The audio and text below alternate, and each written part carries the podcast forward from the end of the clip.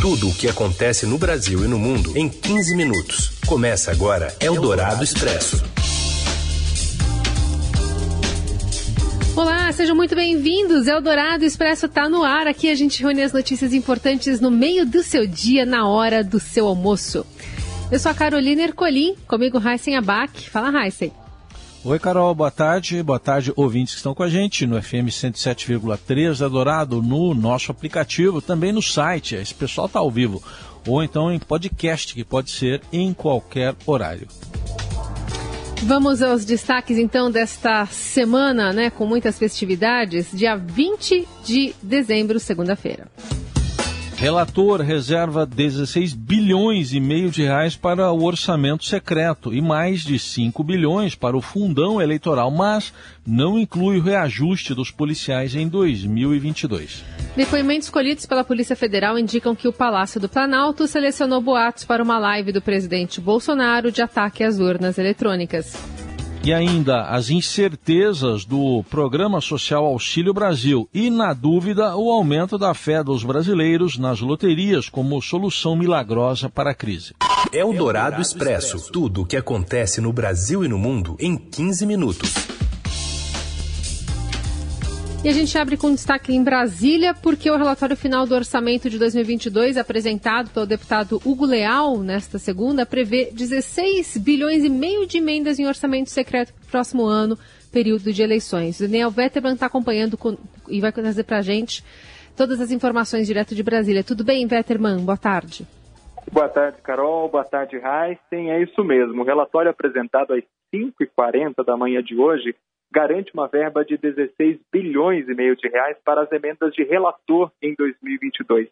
Essas verbas estão no centro do orçamento secreto, o esquema revelado pelo Estadão, em que o governo federal destinou bilhões de reais a recursos políticos de deputados e senadores em troca de apoio aqui no Congresso Nacional. Com esse valor, o Congresso segue no movimento de carimbar uma grande parte dos investimentos federais para destinar redutos a seus, para destinar dinheiro aos seus redutos em pleno ano eleitoral. Além disso, o mesmo relatório do orçamento apresentado aqui na Comissão Mista de Orçamento do Congresso prevê 5 bilhões e 100 milhões de reais para o fundo eleitoral no próximo ano. Por outro lado, o relator, deputado Hugo Leal, rejeitou o pedido do governo de dar reajuste a policiais federais e não incluiu essa previsão no orçamento mas ainda há uma pressão do presidente Jair Bolsonaro para isso ser alterado e o Congresso dar o reajuste aos policiais. Diante de todas essas discussões, a votação do orçamento foi adiada para amanhã. Obrigada, Vetterman. Bom dia para você. Bom dia, um abraço. Eldorado Expresso. O Auxílio Brasil, novo programa social com benefício mínimo de 400 reais, chega marcado por incertezas e possíveis novas mudanças no ano que vem. A comentarista do jornal Eldorado, Adriana Fernandes, traz mais informações. Embalado sob medida para o projeto de reeleição do presidente Jair Bolsonaro, o Auxílio Brasil, novo programa social com benefício mínimo de 400 reais aos mais pobres, nasceu com a marca da incerteza e o risco de novas mudanças a partir de 2023, no primeiro ano do próximo governo. Entre o auxílio emergencial concedido durante a pandemia da Covid-19 e o Auxílio Brasil, o substituto do Bolsa Família, o governo terá repassado aos mais pobres e informais 453 bilhões de reais no período de 2020 a 2022, sendo 89 bilhões previstos para o ano que vem.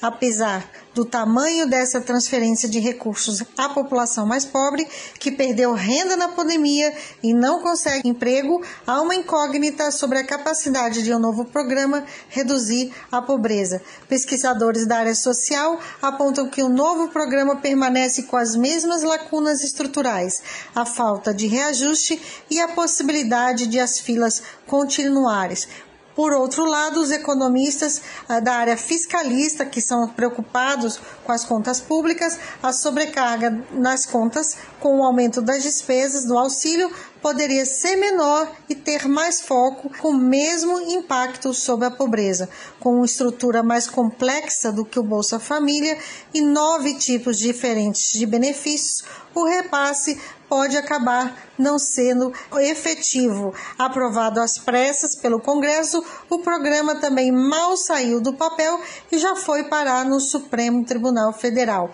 Um grupo de parlamentares questiona a mudança feita no Senado que barrou o fim da fila, aprovado na Câmara. Essa mudança foi registrada como ajuste de redação e a MP acabou não retornando para análise dos deputados. O presidente Bolsonaro ainda não sancionou a MP e pode vetar pontos importantes negociados na votação da Câmara, segundo a apuração do jornal Estado de São Paulo. Eldorado Expresso.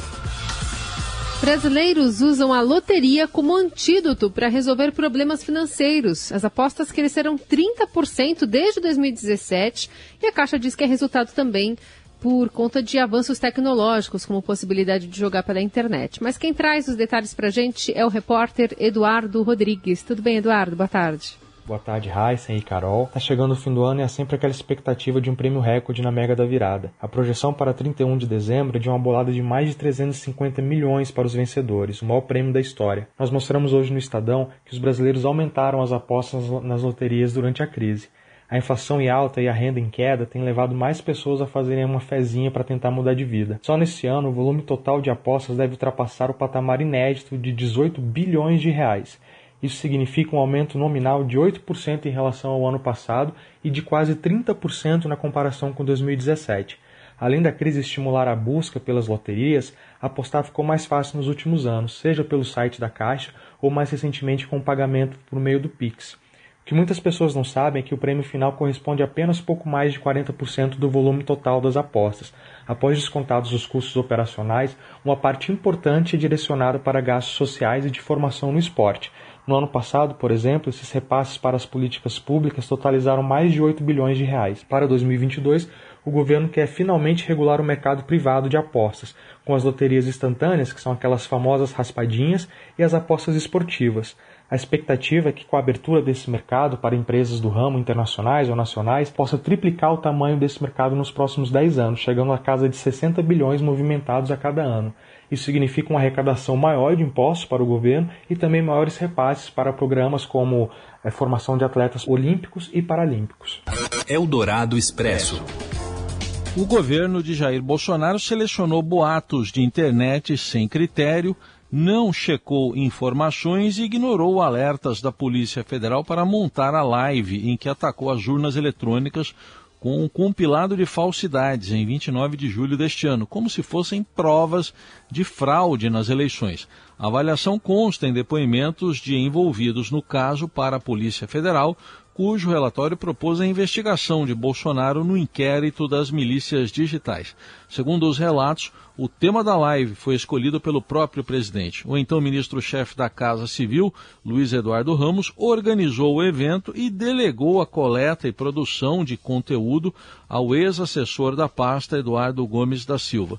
Procurado pelo Estadão, Palácio do Planalto não quis se manifestar sobre a notícia. Eldorado Expresso. Após a confirmação da vitória nas eleições chilenas, Gabriel Boric inicia agora os trabalhos para formar um governo. A repórter Thaís Ferraz tem mais detalhes. Boa tarde, Thaís. Boa tarde, Carol. Boa tarde, Heisen. O dia hoje no Chile é de bastante expectativa. O presidente eleito Gabriel Boric vai se encontrar às duas da tarde com o atual presidente Sebastião Pinheira em La Moneda. Os dois devem discutir os preparativos para a transição de poder, que acontece no dia 11 de março do próximo ano. Nesse momento, uma grande questão é quem vai formar o gabinete de Boris. Por enquanto, os nomes mais cotados são George Jackson, coordenador político da campanha, Esquia Siches, chefe de campanha, e a deputada Camila Vallejo, do Partido Comunista. O Boric tem se mostrado bastante aberto ao diálogo. Ainda ontem, ele se encontrou com um adversário, o direitista José Antônio Cast, e fez questão de agradecer aos oponentes por sua vitória no seu discurso. Boric venceu com 55% dos votos contra 44% de Cast, em um processo que foi marcado pela alta participação considerando os padrões chilenos. Os especialistas com quem eu conversei dizem que isso deve conceder bastante legitimidade ao seu mandato. Mas ele também vai precisar se mostrar muito capaz de dialogar com a oposição, já que a sua aliança, a Prova Dignidade, não conquistou cadeiras suficientes para garantir maioria simples na Câmara. Eldorado Expresso. O Ministério da Saúde anunciou em nota técnica a aplicação de uma quarta dose da vacina contra a Covid-19 para pacientes imunossuprimidos. Assim como na chamada terceira dose, o intervalo será de quatro meses a partir da vacinação anterior. Uma dose de reforço da vacina Covid-19 para todos os indivíduos imunocomprometidos acima de 18 anos de idade que receberam três doses do esquema primário, duas doses e uma dose adicional, que deverá ser administrada a partir de quatro meses, é o que diz o documento. E o governo de São Paulo decidiu prorrogar a obrigatoriedade do uso de máscaras até 31 de janeiro. A decisão considerou a disseminação de novas variantes da Covid-19, especialmente a Omicron, e também o aumento de casos de gripe em parte do país.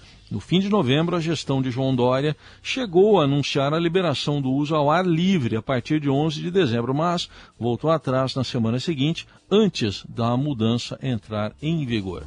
Eldorado Expresso. Para falar sobre um Brasil num ranking ali que a gente não precisava estar no topo, né? Mas pelo quarto ano seguido, o país é o que mais recebe ligações telefônicas spam no mundo. As chamadas que vêm de números desconhecidos e oferecem produtos ou serviços não solicitados. Aliás, não preciso explicar porque todo mundo já recebe isso algumas vezes por dia. Mas essa é uma informação do relatório global do aplicativo Truecaller, que identifica e bloqueia esse tipo de ligação. Só este ano o Brasil registrou uma média de 32 chamadas spam por usuário ao mês, sendo o tipo mais comum de serviços financeiros, cartões e empréstimos. O segundo no ranking está o Peru, seguido pela Ucrânia em terceiro. Eldorado Expresso. Com a retomada do público nos estádios, os clubes têm registrado um aumento no número de sócios torcedores. Fala o nosso sócio, Robson Morelli. Olá, amigos! Hoje eu quero falar da retomada do público aos estádios brasileiros. É, a partir de outubro, né, quando foi permitido que o torcedor voltasse para suas arenas, para as arenas dos seus respectivos times do coração, claro, com todo o protocolo é, contra no combate à Covid-19. Mas eu queria falar especificamente do aumento do número de sócio-torcedores dos clubes. Foi um, é um programa né, que todo mundo conhece. Você se filia ao, ao programa e você ganha descontos e oportunidades de comprar ingressos para as partidas do seu time. Isso facilita muito a vida de quem quer ir ao estádio e quem vai ao estádio com bastante frequência. Foi parado durante a pandemia, não tinha muito sentido os associados, na cabeça dos associados, ficar pagando por uma coisa que ele não ia consumir, ele estava impedido de assistir as partidas no estádio por causa da Covid. E agora, depois de outubro, tudo isso foi retomado. E aí, alguns programas tiveram aí uma explosão de novos adeptos, isso é legal para os clubes porque é uma fonte interessante de renda, né? É uma fonte legal de renda. Por exemplo, a gente fez um ranking do top 10 aqui dos sócios torcedores. É, a maioria divulga os seus números, alguns ainda não divulgam. Esses números são de dezembro. O Atlético Mineiro tem 126 mil sócios torcedores é, sócio-torcedores, né? É um bom número, é um bom número e é uma renda que o clube precisa e conta, e conta na temporada. O Internacional não revelou seus números de dezembro, mas ele tem, em outubro, ele tinha 75 mil sócios. O Flamengo, 65 mil associados no seu programa. O Grêmio, 64 em outubro, porque também não revelou os números de dezembro. O Vasco, que está na segunda divisão e vai continuar continuar na segunda divisão, teve um crescimento legal também. Hoje tem 48 mil é, é, seguidores do seu programa. O Palmeiras aparece na sexta colocação com 43 mil é, associados no programa. Depois vem Corinthians com 40 mil, São Paulo com 31 mil, Fluminense com 32 mil, São Paulo com 31 mil é, e o Ceará também fecha com 31.800 associados, é o seu, o seu número de dezembro. Então, um investimento legal para os clubes, sempre foi importante para os clubes ter esse dinheiro do associado e agora ele retoma é, esse programa legal, em fase bacana, com os estádios aí, a maioria pelo menos, é, bem lotados nesse final de temporada. É isso, gente. Falei, um abraço a todos, valeu. Eldorado Expresso.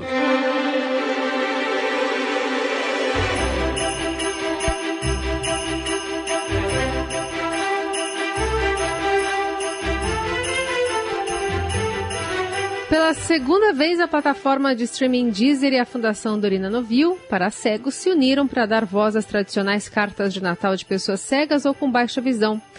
Quem traz as informações é o repórter Wesley Gonçalves. Boa tarde, Wesley. Boa tarde, Carol e Heisen. Pelo segundo ano consecutivo, a plataforma de streaming Deezer e a Fundação Dorina Noel se uniram para dar voz às tradicionais cartas de Natal de pessoas cegas ou com baixa visão. Até o dia 25 de dezembro, a plataforma vai divulgar uma playlist com 50 cartas narradas por crianças, jovens e adultos que são atendidos pela Fundação e esperam ser presenteadas pelo Bom Velhinho.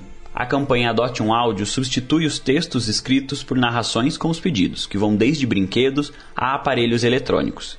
Quem quiser adotar um áudio pode iniciar o processo ainda dentro do serviço de streaming. Os interessados devem acessar a playlist com as cartinhas através do site ou no aplicativo da Deezer e clicar no botão Adotar para efetuar a compra do presente escolhido, que será destinado pela própria instituição às pessoas que foram apadrinhadas. Até o momento, 25 áudios ainda aguardam para serem adotados lá na plataforma. Além dos presentes de Natal para os alunos, as pessoas também conseguem ajudar financeiramente a própria Fundação Dorina Noel para cegos.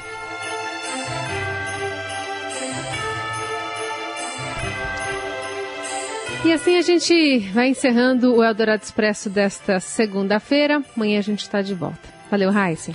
Valeu, Carol. Obrigado pela companhia, gente. Até amanhã. Boa segunda.